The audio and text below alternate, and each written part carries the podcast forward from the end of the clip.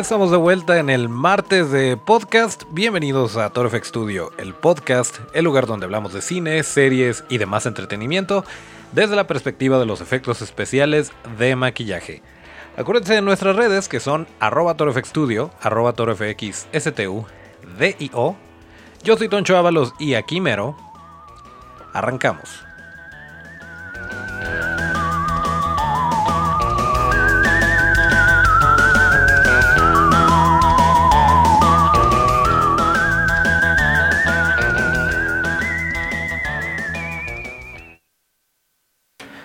Pues así es, ya estamos de vuelta, ya estamos cumpliendo, bueno, el día 9. Se cumplieron cinco meses de este bonito podcast y estamos muy contentos de que nos estén escuchando y de que nos compartan su opinión de qué les gusta, qué les gustaría eh, que habláramos en este bonito lugar y todo eso. Les agradecemos mucho, mucho de verdad. Estamos muy contentos haciendo esto para darle pues otro aspecto a el estudio de efectos especiales que, que somos, que normalmente pues no está tan en contacto con la gente y nos gusta, a nosotros sí nos gusta estar platicando con ustedes y estar haciendo una comunidad y pues es por esto que hacemos este bonito podcast. Y eh, tenemos varias, varias noticillas, la verdad es que no ha pasado gran cosa, eh, se estrenó Dark Phoenix, no hemos tenido oportunidad de verla, pero pues han pasado varias cosillas en el mundo del entretenimiento. Empezando, no sé si tuvieron oportunidad de ver, pero el día de hoy eh, estrenó un, pues un pequeño video eh, a manera de homenaje, de celebración por los 35 años de los cazafantasmas, de los Ghostbusters, y muy oportunamente porque se va a estrenar eh, en 2020 la película y bueno, este, empiezan a generar toda esta expectativa alrededor de la franquicia. Resulta que Funko celebra el 35 aniversario de los cazafantasmas con un pequeño videíto donde está muy padre porque sale toda la alineación original en esta escena donde llegan a, al techo eh, del edificio y se encuentran con, con, Dana, que bueno, ya no era Dana, era Azul. Y bueno, el caso es que eh, no sale Dana, pero sale el, eh, el hombre este de, de Malvavisco, el Stay Puffed Man y pues obviamente todos en Funko, es una pequeña animación y, y la verdad es que sí se antoja tener estos monitos. Por ahí también no sale en el video, pero también está Slimer o Pegajoso. Y pues eh, si son coleccionistas y si son fans de Funko, eh, muy probablemente van a tener esto en su colección porque pues sí están, están muy bonitos, muy bien hechos. También Playmobil llegó a sacar eh, hace un año más o menos, hace poquito, sacó unos unas figuritas de, de cazafantasmas muy padres y la colección estaba súper bien hecha. El Ecto 1 estaba increíble. Y bueno, pues obviamente si les gustan los juguetes y si les gustan los cazafantasmas, pues no va a faltar en su colección. Eh, pero bueno, eso fue lo que sucedió alrededor de Funko y de cazafantasmas. Otra de las noticias más recientes es que eh, Frozen estrenó un nuevo tráiler, Frozen 2 esta historia de Ana y Elsa, em, que seguramente tienen taladrado en el cerebelo la canción de Libre Soy y todo lo que pasó alrededor de esta muy exitosa franquicia de Disney. Pues eh, se estrena el 22 de noviembre la película, pero ya aventaron por ahí el tráiler. No este, pues no nos dice gran cosa, está Elsa en el mar. Por ahí la sinopsis dice que que hay un misterio alrededor del reino y que tienen que descubrirlo y que van a ir al bosque y entonces hablan con, con estos trolls como de piedra que salieron brevemente en la primera parte. Y pues esto es lo que sabemos hasta el momento, que regresa Olaf, eh, regresa, eh, regresan Ana y Elsa y bueno, pues se van a meter en, en, aprietos. Dijo Disney que ya no iban a... que ya no iba a haber más eh, secuelas, que le iban a a poner pausa después de Frozen 2 y Toy Story 4, que por cierto, ya en este mes, siendo hoy 11 de junio, eh, en 10 días se estrena tanto Toy Story 4 como El Muñeco Diabólico, o Chucky, o la nueva del Chucky, como le podemos decir los, los cuates. Eh, por ahí salieron algunas imágenes, eh, algunos pósters de, de Chucky, y pues chistosamente no muestra gran cosa, no sé si sea a propósito, pero pues sí nos dejó un poquito a deber eh, la nueva imagen de Chucky. No sé qué giro le vayan a dar, de qué manera lo vayan a justificar. Eh, si es que a final de cuentas en la película, ya en pantalla, porque recordemos que no hemos visto gran cosa del muñeco como tal eh, moviéndose en cámara. Entonces, pues todavía pueden pasar ciertas cosillas, pero el caso es que no, hemos, no hemos tenido oportunidad de, verlo como para emitir un juicio, pero lo que sí hemos alcanzado a ver, pues no, no se ve tan padre. Vamos a ver qué tal, qué tal le va. Y va, va de la mano con Toy Story porque han sacado por ahí eh, pues varios postercillos de, de Chucky, eh, pues obviamente haciendo alusión a, Toy Story, por ahí eh, asando a Slinky, o se ve la mano de Woody en el suelo. Em, por ahí hubo otra de, otro, otro de los personajes de Toy Story a quien también se supone ataca Chucky. Y bueno, pues están obviamente colgando un poquito de que todo mundo tenemos en la cabeza Toy Story 4 y eh, pues aprovechando para, para anunciar esta nueva entrega de, de Chucky. Y chistosamente, eh, hubo por ahí un, un fanart de. Tengo entendido que es fanart. Ahorita les digo por qué. Eh, de John Wick, este personaje de Keanu Reeves, pero a manera de muñeco de acción.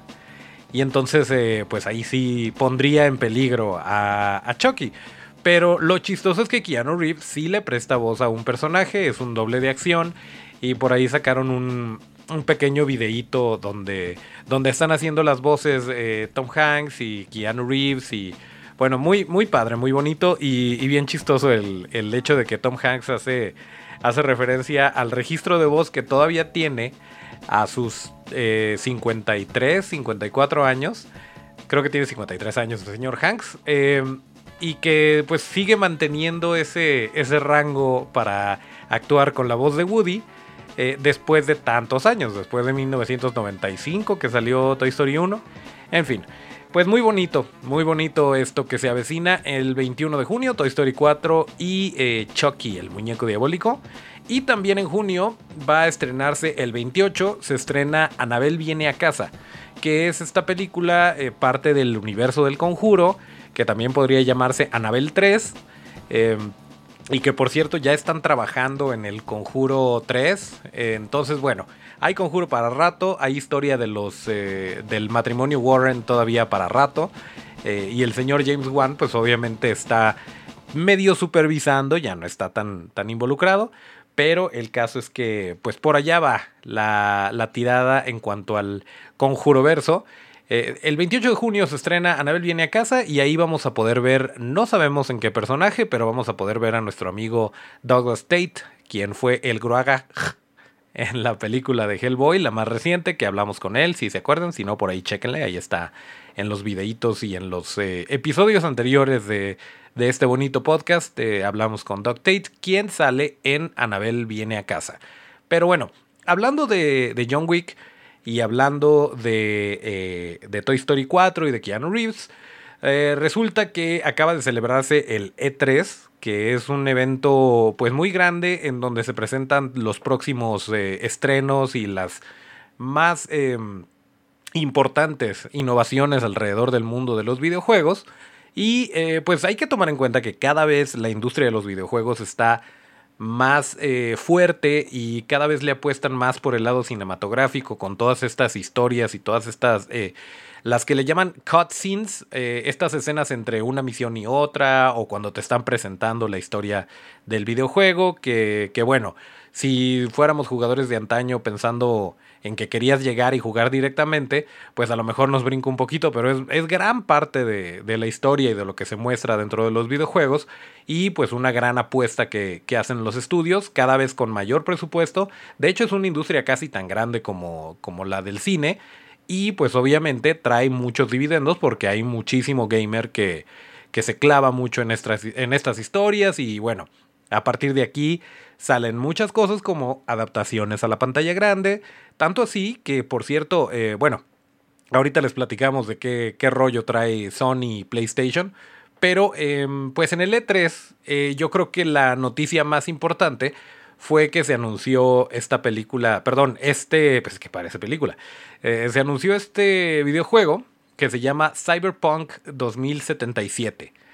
Y bueno, nos muestra un universo futurista con personas que se modifican muy a manera de Alita Battle Angel tal vez, pero que están obsesionadas con, con modificarse eh, el cuerpo con partes robóticas y entonces vemos por ahí que hay personas que tienen incluso armas eh, ya incrustadas en su piel y que sacan a voluntad y bueno, tienen por ahí ciertos injertos y se ve que, que son en gran parte mecánicos, aunque sigan siendo personas y pues es de, de crimen, de acción, de aventuras, de todo esto. Se ve una historia que pues no sabemos bien hacia dónde va, pero claramente es una persona que no se dedica a cosas muy legales y de repente despierta de, de que lo noquearon y eh, mira hacia arriba y a quién se encuentra si no es al mismísimo Keanu Reeves en versión eh, animada con un brazo robótico. Eso es lo que sabemos. No tenemos más eh, sinopsis, más detalles. Pero después de que se mostró esto, que por cierto es adultísimo, no es para niños, ni en lenguaje, ni en violencia, ni para nada, no. No se lo muestren a sus niños, pero nosotros sí lo vamos a querer comprar ese videojuego.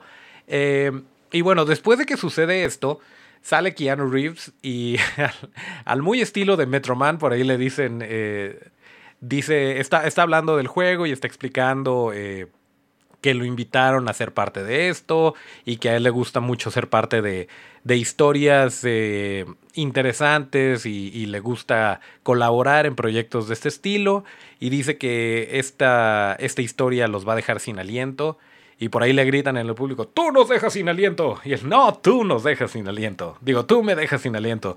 Muy al estilo de Metroman, ¿no? De, y yo temo a ti, ciudadano promedio. Pero bueno, el caso es que Keanu Reeves con, eh, con ese carisma que lo caracteriza, presenta este juego y anuncia que el 16 de abril de 2020 va a estar disponible, pero desde este momento ya se puede adquirir, ya lo pueden ir apartando, ir dejando sus billetillos para que sean de los primeros en, jugar Cyberpunk 2077. Y pues sí, eh, incluso les decía que, la industria de los videojuegos cada vez le apuesta más a, al lado cinematográfico y hacer de esto un evento mucho más grande y no solamente un juego. Y pues eh, claro está, los cosplayers, por ejemplo, que, que, van a la San Diego Comic Con, muchas veces tienen acceso a, a imágenes o a um, detalles de los personajes que van a salir en un juego próximo para que, obviamente estamos hablando de cosplayers profesionales súper bien parados en la industria, y entonces los mismos desarrolladores de los juegos les dicen, mira, estos monitos van a salir, para que vayas trabajando en tu cosplay. Y pues llegan y pues es prácticamente una versión live action lista para grabarse y, y hacerlo una película. Em, de lo, bueno, de la buena calidad y de lo elaborados que son eh, todos estos cosplays. Y em, pues bueno, de ahí también se, se, van derivando por ahí peliculillas o series o cosas basadas en, en el éxito de los videojuegos. En lo personal, eh, pues nosotros que, que, somos un modelo un poquito más de antaño, 85 eh, para ser más exactos, eh, recordaremos seguramente la película de Street Fighter que no le fue nada bien y que de hecho fue un, un rollo el, el, grabarla y todo tipo de problemas que, que tuvo esa producción en donde salía Jean-Claude Van Damme como, como este, el Willy que le decíamos. Bueno, Gael Gail creo que era la manera correcta. Bueno, este cuate de los pelos parados que hacía el Sonic Boom. Eh, salía Kelly Minogue. Eh, creo que esos fueron los más conocidos dentro de esta película. Bueno, no le fue nada bien a Street Fighter. Eh, el Blanca que mostraron que muchos queríamos ver como es en el videojuego, pues no, no cumplió las expectativas. Se veía como una versión de todavía más bajo presupuesto que el Hulk del Luferrigno. Pero eh, también hubo una muy buena, bueno, en lo particular yo, yo la quise mucho esa película, la, la acogí en mi seno, que es la de Mortal Kombat, en donde salía un Goro que, que hizo de hecho ADI, Amalgamated Dynamics, eh, que tenía cuatro brazos y, y, era pues una persona dentro del traje y aparte tenía los otros dos brazos eh, controlados eh, como animatronic, incluso la cabeza, porque no era la cabeza del actor, el, actor tenía la cabeza a la altura del cuello de Goro. Esto fue solo uno de, de, tantas cosas que estuvieron muy padres en esta, en esta película. Después, eh, bueno, hubo secuelas y siguieron la historia también animada, pero en sí Mortal Kombat creo que, creo que fue una muy buena entrega de película basada en un videojuego. Y bueno, pues han habido, han habido muchas otras, pero... Eh, pues eso, eso fue como que lo rescatable, porque también podríamos hablar de una película de, de Mario Bros. que no, no llegó muy lejos y fue clara, el claro ejemplo de cuando muchos productores y muchas cabezas empiezan a, a meter mano y a decir, ay, ¿por qué no hacemos esto? ¿Y por qué no le ponemos esto? Y bueno, resultó en, en algo que ni agarró nuevas audiencias, ni le gustó a los fans del videojuego, ni tenía pies ni cabeza. Pero bueno, creo que, creo que en, el, en el caso de, Mortal Kombat sí se. sí fue rescatable lo que, lo que hicieron. Y em, pues ahí se queda como, como una película dominguera que tenía muy bonitos efectos de maquillaje. También este no tenía esta parte de metal muy bonita, muy convincente y muy bien para, para el presupuesto y para la época en la que se grabó esto. Pues creo que cumplió perfectamente las expectativas. Y em, pues bueno, a propósito de los videojuegos, resulta que eh, Sony y en particular PlayStation están como que coqueteando con la idea de poner un, un estudio eh, únicamente enfocado a hacer películas y películas de sus propiedades intelectuales, como lo sería Uncharted, como lo sería God of War, eh, como lo sería tal vez Crash Bandicoot. Em, todas estas historias. Ah, porque hay que, hay que aclarar que Cyberpunk 2077 sí va a estar disponible tanto para Xbox como para computadora, como para em, PlayStation. Entonces, bueno, no es una propiedad exclusiva de, de, un este, de una plataforma en particular, como lo es, por ejemplo, God of War o como lo es Uncharted. Y entonces es por esto que están planeando en hacer ya sea series o películas. Dicen ellos que, que basados en el, en el éxito que tuvo Marvel, ajá, todo el mundo quiere ser Marvel. Pero bueno, que más o menos yéndose por ese lado, que se estuvieron reuniendo con, con Bob Iger y con todos estos eh, directivos, productores y gente que les sabe mover a esto de hacer billetes por medio de este tipo de propiedades intelectuales y em, pues están, están planeando hacer este, este tipo de producciones. Y en particular está por ahí sobre la mesa que se va a empezar con Uncharted y que eh, Nathan Drake, a quien los que hemos jugado Uncharted conocemos, eh, sería interpretado por el mismísimo Tom Holland. Esto hasta el momento no es oficial. No les digo que sea un rumor, pero tampoco está confirmado. Entonces, en cualquier momento se pueden echar para atrás y pueden eh, pues revertir todo lo que les acabo de decir, pero suena interesante. Yo en lo personal sí soy muy fan de la franquicia de Uncharted. Eh, incluso pienso que, se me olvida el nombre, pero este cuate que hace la voz de, de Nathan Drake, que por cierto es un gran actor de voz y también hace, hace la voz de Deadpool en, en los videojuegos, en los Injustice en particular. Eh, creo que lo podría hacer muy bien él eh, en una película de acción viva de Uncharted como Nathan Drake. Eh, pero bueno, por la edad, por el físico, porque Nathan Drake pues está un poquito más betarrón y, y está un poquito más amargado y pues Tom Holland es puro amor y está súper chavito, pero no sabemos qué parte de la historia vaya a abarcar esta película en caso de llegar a, producción. Eh, y bueno, pues el hecho de que esté Tom Holland es, está padre. Está padre porque nos cae muy bien el muchacho, porque no es mal actor. Digo, mucha gente solamente lo ha visto como, como Spider-Man, pero no es un mal actor. O sea, tiene más rango el, el muchacho y además obviamente tiene la agilidad y tiene lo, lo necesario para un papel tan demandante físicamente. Para quien no haya visto o no haya jugado Uncharted, es una especie de Indiana Jones eh, combinado con Lara Croft, combinado con Cirque du Soleil. Pues es un cuate que es un cazarrecompensas que se la pasa buscando eh, artefactos o eh, antigüedades milenarias en ruinas a donde normalmente no se puede llegar y obviamente esto eh, atrae a muchas personas involucradas en el mercado negro, en el terrorismo y bueno, se mete en todo tipo de aprietos eh, con, con, el objetivo de, de alcanzar estas cosas y de repente se encuentra con cosas esotéricas, con cosas fuera de la realidad, porque pues está en lugares inhóspitos y, y pues tienen tecnología muy extraña que al parecer es eh, antigua pero al mismo tiempo desconocida. Bueno, si tienen oportunidad, si solamente van a jugar un juego, jueguen la parte 2 de Uncharted. Eh, y si quieren, pues jueguenlos todos. Ya hay como 5. De hecho, el último que salió ni siquiera ni siquiera se enfoca en Nathan Drake, es nada más de, dos chicas que en su momento fueron compañeras de viaje y de vida de, Nathan Drake. Pero bueno, está muy padre la, franquicia, la historia. Yo en lo personal, si me pusieran a elegir, preferiría que hicieran una película de God of War. Y, y por ahí se sugirió a Jason Momoa como Kratos. Estoy totalmente de acuerdo. Rápenlo, píntenle la, eh, la piel de gris y esta rayita roja y pues estaría súper bien. Pero bueno, no se trata de que yo decida, el caso es que para allá va el plan, para allá va el plan de, de PlayStation de traer sus propiedades intelectuales a la pantalla y si lo hacen está muy bien. Y si no lo hacen, pues sigamos esperando.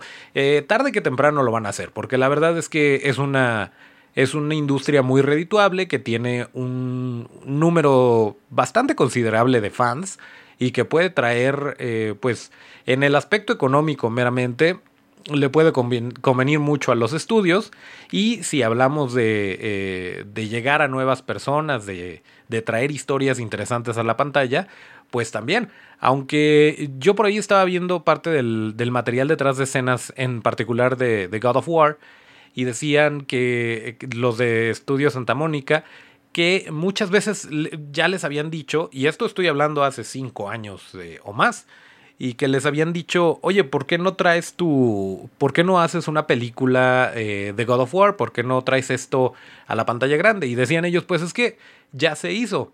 A nosotros nos gusta mucho Indiana Jones, a nosotros nos gusta mucho, no sé, eh, Jason y los Argonautas, y nos gustan todos este, todo este tipo de influencias con las cuales hicimos el juego ya eran películas. Entonces, si nosotros fuéramos a hacer una película, estaríamos copiando o estaríamos rehaciendo lo que a nosotros nos inspiró.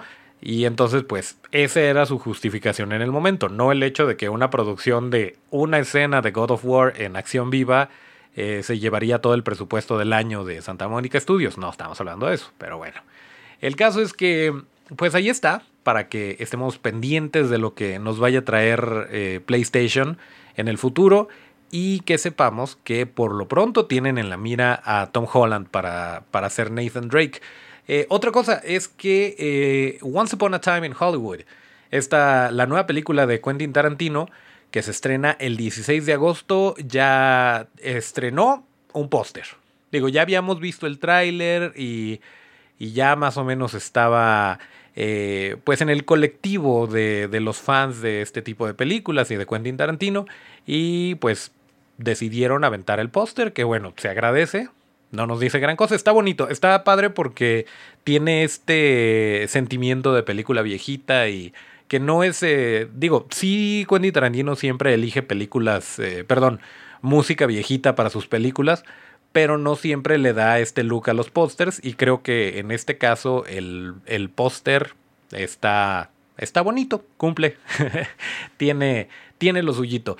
Y hablando de Quentin Tarantino, hace poco lo entrevistaron y le estaban preguntando qué opinaba del universo de Marvel y dijo que no estaba tan al tanto, que, que se estaba preparando hacía poco para, para poder ver Endgame y que había visto eh, Capitán América Civil War y que, que, seguía Doctor Strange, pero que eh, la película que más le había gustado hasta el momento fue la de Thor Ragnarok. Así es, eh, calificada como Jajarok despectivamente por algunos, esta película de Taika Waititi es la favorita del señor Quentin Tarantino. Mm, en lo particular no creo que esa película haya sido mala. Eh, mucha gente sí estuvo muy inconforme por este tono comédico que le dieron a Thor, por cómo caricaturizaron a Hulk. Pero bueno, hay que tomar en cuenta el que el material eh, del que se basa no es necesariamente una novela gráfica super seria.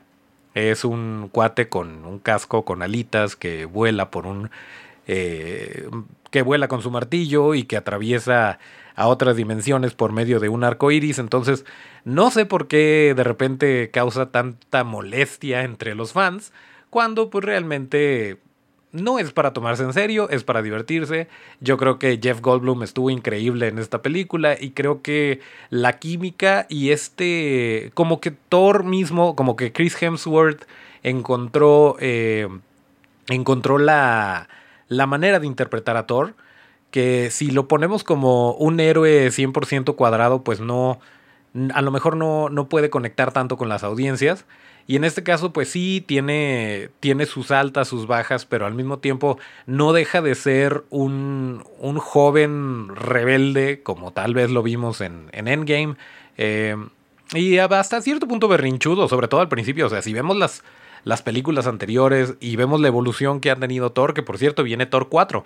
Eh, si vemos el, las modificaciones que ha sufrido a nivel emocional el personaje de Thor, creo que, tiene sentido y que cabe perfectamente Ragnarok dentro de el resto de la historia. Y creo que estuvo bien, a lo mejor sí tuvo dos, tres chistecillos forzados, pero bueno, ahí ya es decisión del señor Taika Waititi, que por cierto me encantó en su papel de, de Korg, este amigo, digo, para quien no lo haya visto, tiene un amigo Thor que es un cuate hecho de piedras y que eh, es muy chistoso y es el mismísimo Taika Waititi, quien también reinterpretó su papel ahora en, la película de Endgame.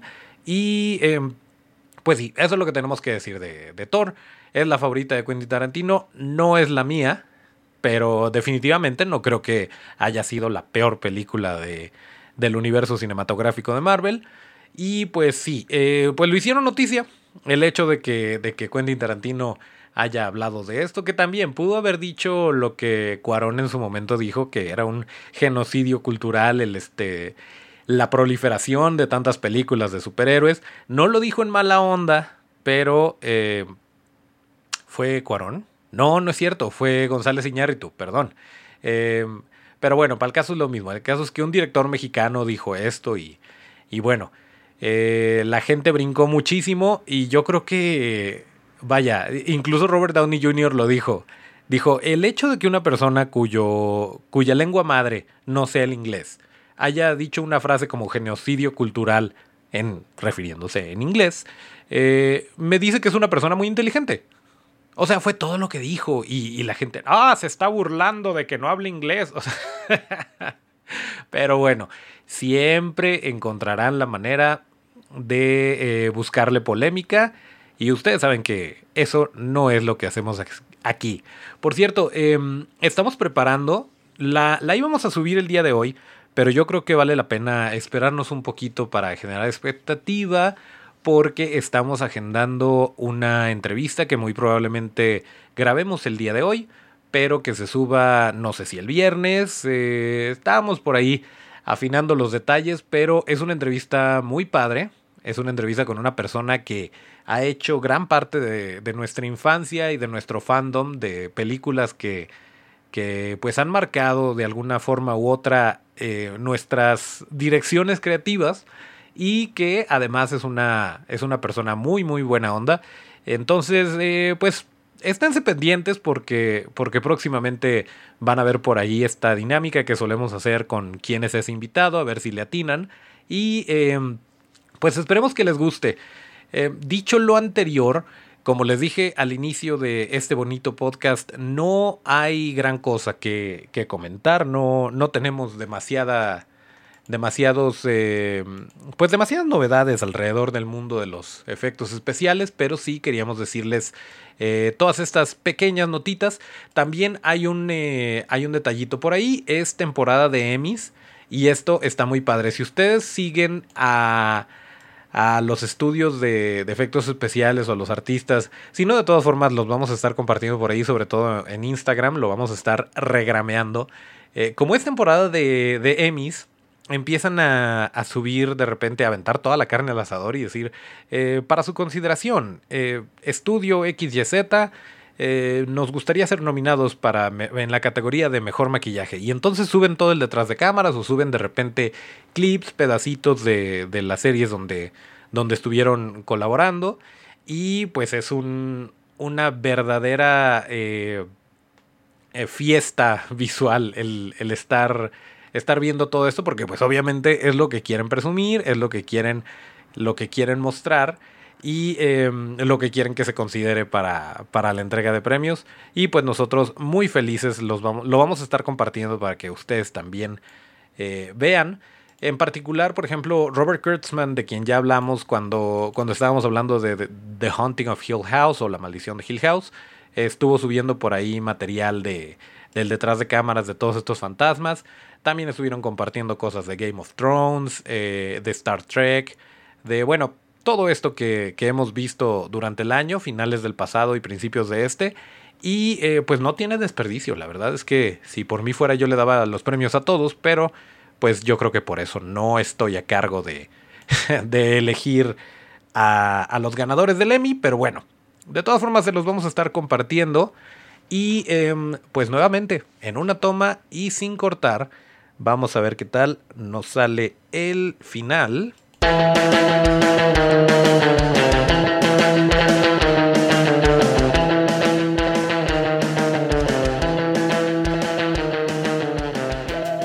Ahí quedó. Eh, pues nuevamente, gracias por llegar hasta el final del episodio 40 de Toro FX Studio, el podcast correspondiente al martes 11 de junio de 2019.